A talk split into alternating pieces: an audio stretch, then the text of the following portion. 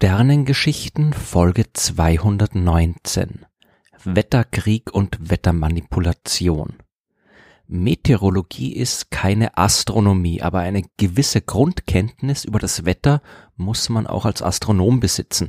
Ein Planet wie Jupiter zum Beispiel ist ein einziges riesiges Wettersystem. Die Eigenschaften unserer Nachbarn Mars und Venus können wir nur verstehen, wenn wir auch die Vorgänge in deren Atmosphären verstehen. Bei der Suche nach lebensfreundlichen Planeten anderer Sterne müssen wir uns natürlich auch Gedanken über das dortige Wetter machen. Und wenn die Astronomen in den Himmel blicken wollen, dann können sie das nur, wenn keine Wolken den Blick auf die Sterne versperren. Das Wetter ist also von großer Bedeutung für die Astronomie. Und wenn der Nachthimmel wieder einmal voll Wolken hängt, dann wünscht sich so mancher Astronom, dass man dem Wetter nicht nur passiv ausgeliefert ist, sondern es vielleicht auch verändern kann. Mit diesem Wunsch sind die Astronomen nicht allein. Seit es Menschen gibt, spielt das Wetter eine große Rolle in ihrem Leben und sie denken darüber nach, wie sie es beeinflussen können. Als man Donner und Blitz, Sonne und Regen noch dem Wirken der Götter zugeschrieben hat, da hat man versucht, das Wetter mit religiösen Ritualen und Opfergaben zu beeinflussen. Und als man dann anfing, die Vorgänge in der Atmosphäre der Erde ein bisschen besser zu verstehen, da ging man dazu über, sich auch auf wissenschaftliche Art und Weise Gedanken über die Wettermanipulation zu machen. Den Beginn der wissenschaftlichen Erforschung der Wettermanipulation könnte man auf den 24. Juni 1942 datieren. Natürlich gab es auch schon früher diverse Leute und sehr viele davon echte Scharlatane, die mit verschiedenen dubiosen Methoden probiert haben, Regen zu machen oder Wolken zu vertreiben. Aber an diesem Tag im Juni 1942 haben Irving Langmuir und sein Assistent Vincent Schäfer vor einem Publikum aus Politikern und Militärangehörigen demonstriert, dass sie in der Lage sind, ein ganzes Tal hinter einer künstlichen Nebelwand zu verstecken. Das waren keine echten Wolken, die sie da erzeugt hatten. Das war eine Art sehr frühe Nebelmaschine, aber es war schnell klar, wozu man sowas brauchen kann. Immerhin hat damals Krieg auf der Welt geherrscht und wenn man einen Angriff der eigenen Soldaten mit künstlichen Nebel vor dem Feind verstecken kann, dann war das keine schlechte Sache. Langmuir und seine Kollegen haben sich von da an weiter mit der Erforschung von Wolken beschäftigt, mit deren Eigenschaften und der Frage, wie man das Wetter im Militär militärischen Sinne beeinflussen kann. Und Irving Langmuir war nicht irgendwer, der war Chemiker und hat zum Beispiel eine neuartige Vakuumpumpe erfunden. Er hat herausgefunden, dass man die Lebensdauer von Glühlampen verlängern kann, wenn man sie mit bestimmten Gasen füllt. Er hat eine neue Schweißtechnik entwickelt. Er hat als einer der ersten Forscher überhaupt mit Plasma gearbeitet, also Gasen, die so heiß sind, dass sich die Elektronen aus der Atomhülle von den Atomkernen trennen. Und er war derjenige, der das Wort Plasma überhaupt erst geprägt hat. Er hat zum Verständnis von Atomen beigetragen und die Oberfläche von Molekülen und Materialien auf eine ganz neue Weise beschrieben. Und 1932 hat er für seine Entdeckungen und Untersuchungen zur Oberflächenchemie den Nobelpreis für Chemie bekommen. Langmuir war also einer der besten Chemiker seiner Zeit und überzeugt davon, dass er es schaffen kann, das Wetter zu manipulieren. Sein Kollege Vincent Schäfer hat 1946 entdeckt, dass man mit Trockeneis das Wasser in der Luft dazu bringen kann, sich in Eiskristalle zu verwandeln. Diese Entdeckung war Zufall. Der Kühlschrank, mit dem Schäfer seine Experimente durchgeführt hat, der war nicht kalt genug und deswegen hat er einfach ein Stück gefrorenes Kohlendioxid reingeschmissen. Die Temperatur der Luft ist schlagartig gesunken und ebenso schlagartig sind jede Menge Eiskristalle entstanden.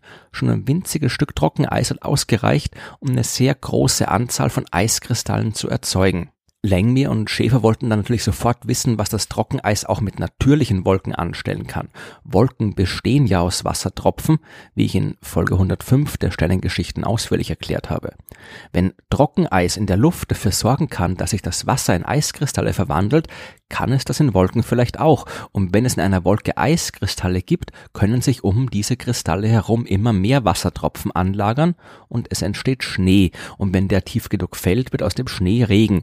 Man müsste also nur ein wenig Trockeneis in die Wolken werfen und könnte sie so dazu bringen, abzuregnen und sich aufzulösen. Entsprechende Versuche mit echten Wolken und Flugzeugen wurden durchgeführt und haben Ergebnisse geliefert, die nicht wirklich eindeutig waren. Lengmir und seine Kollegen waren überzeugt davon, dass sie tatsächlich Regen machen konnten. Andere Meteorologen haben eingewandt, dass man aus den Versuchen keine brauchbaren statistischen Daten ableiten kann. Man weiß ja nicht, was die Wolke gemacht hätte, wenn man sie nicht mit Trockeneis behandelt hätte. Aber trotzdem, die militärischen und wirtschaftlichen Verlockungen der Wettermanipulation, die waren zu groß. Lengmir hat weiter geforscht und immer wieder Wolken mit Trockeneis behandelt. Man hat sogar versucht, den Weg von Hurrikanen durch die Beigabe von Trockeneis zu verändern. 1947 hat dann Bernard Vonnegut, ein weiterer Kollege von Lengmir, entdeckt, dass man mit Silberjodid noch bessere Ergebnisse erreichen kann als mit Trockeneis. Damit haben sich noch schneller und noch mehr Eiskristalle gebildet, da die Struktur der Silberjodidkristalle den Kondensationskernen von Schneeflocken sehr ähnlich war. Außerdem hat sich das Silberjodid nicht einfach aufgelöst wie das Trockeneis, sondern blieb lange in der Atmosphäre bestehen. Da gab es dann viele weitere Versuche mit beeindruckenden Namen wie Project Cirrus oder Operation Cumulus und weiterhin keine eindeutigen Ergebnisse. Davon wollte Lang mir allerdings nichts hören. Der war zum Beispiel fest davon überzeugt, dass seine Experimente mit Trockeneis dazu geführt haben, dass der Hurricane King im Jahr 1947 seinen Kurs geändert hat. Und als dann Meteorologen ihn darauf hingewiesen haben, dass sie diese Kursänderung schon vor seinen Experimenten prognostiziert haben und das alles ganz normal war und nichts mit seinen Ergebnissen zu tun hat, da ist er nur wütend geworden und hat sie beleidigt. Das Problem an der Sache ist die Statistik. Es war nicht möglich, irgendwas Verbindliches aus all den Experimenten mit Trockeneis und Silberjodid abzuleiten. Mal ist was passiert, mal ist nichts passiert und niemand hat gewusst, was passiert oder nicht passiert wäre, wenn es keine Experimente gegeben hätte. Lengmir war ein guter Chemiker und seine Arbeit an der Wettermanipulation, die ist nach wissenschaftlichen Maßstäben und mit wissenschaftlichen Methoden erfolgt. Er war allerdings kein Experte für Meteorologie und hat sich bei der Interpretation der Ergebnisse von seinem Wunschdenken leiten lassen und nicht von der Realität der Daten. Andere und echte Experten für das Wetter haben darauf hingewiesen, dass die Vorgänge in der Atmosphäre komplex sind Prozesse auf mikroskopisch kleinen Skalen beeinflussen das Wetter ebenso wie Prozesse in globalem Maßstab und alle treten miteinander in Wechselwirkung. Das ganze System des Wetters ist ein chaotisches System und es ist so gut wie unmöglich, einen einzigen Faktor herauszugreifen und ihn für maßgebliche Veränderungen verantwortlich zu machen. Das, was Lengmir getan hat, war sogenannte pathologische Wissenschaft. Er hat wissenschaftliche Methoden verwendet, um etwas zu erforschen, was unwissenschaftlich war. Andere haben das erkannt, Lengmir selbst aber nicht, was umso tragischer war, da es niemand anderer als Lengmir selbst war, der 1953 den Begriff pathologische Wissenschaft erfunden hatte und eingeführt hat, um Dinge wie die Erforschung von fliegenden Untertassen oder Telepathie zu beschreiben. Dass auch seine Arbeit zur Wettermanipulation darunter fällt, das hat er nicht bemerkt. Vor allem, weil es auch immer noch genug einflussreiche Leute gegeben hat, die ihm sehr genau zugehört haben. Während des Kalten Kriegs gab es zwischen den USA und der UdSSR nicht nur ein Wettrüsten in Sachen Nuklearwaffen, auch die militärische Wettermanipulation hat beide Nationen stark beschäftigt. Man hat sich vorgestellt, wie man mit gezielter Wettermanipulation eine Dürre über Feindesland auslösen kann oder sintflutartigen Regen über der Armee des Gegners niedergehen lassen kann, um ihn so festzuhalten und äh, zu immobilisieren.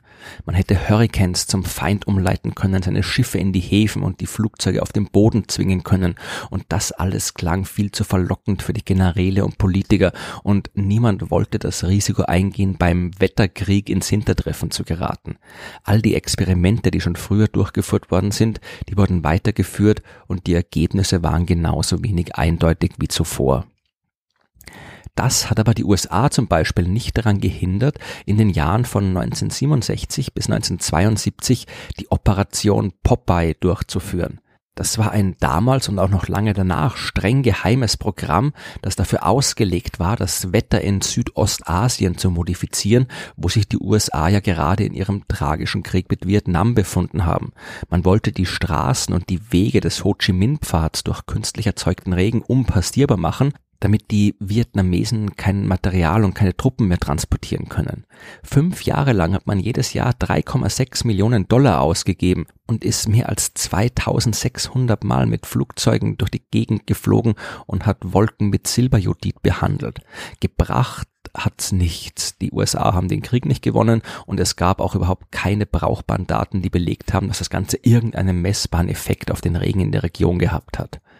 Die Situation hat sich bis heute nicht geändert. Es gibt immer noch keinerlei Daten, die belegen, dass man das Wetter tatsächlich gezielt und reproduzierbar beeinflussen kann. Was aber natürlich nichts daran ändert, dass es immer noch probiert wird. Während der Olympischen Sommerspiele im Jahr 2008 in Peking hat China zum Beispiel verkündet, dass es die Wolken manipulieren will, um den Regen während der Veranstaltungen zu verhindern. In Österreich, Deutschland und anderswo auf der Welt fliegen Kleinflugzeuge durch die Wolken, um Hagelschäden in der Landwirtschaft zu verhindern verhindern oder Regen hervorzurufen. Aber dass all diese Bemühungen auch funktionieren, dafür gibt's keinen verlässlichen Nachweis. Es ist immer noch so ein bisschen wie früher. Damals haben wir den Göttern Opfer gebracht in der Hoffnung, dass sie uns Regen oder Sonnenschein schicken. Und jetzt schießen wir aus Flugzeugen auf die Wolken und bilden uns ein, dass wir so Kontrolle über das Wetter haben. Oder wir entwickeln Verschwörungstheorien über böse Regierungen und Geheimorganisationen, die unser Wetter heimlich durch Chemtrails aus geheimen Chemiesprühflugzeugen manipulieren oder mit großen Radioanlagen mysteriöse Strahlen in den Himmel schicken, um so Wolken zu erzeugen oder zu vertreiben. Die Geschichte der Wettermanipulation ist voll von Scharlatanen, Betrügern und esoterischem Unsinn. Sie ist aber auch voll von echten Wissenschaftlern, die ihr Bestes getan haben, um die chaotischen Vorgänge in unserer Atmosphäre Atmosphäre zu verstehen und zu kontrollieren.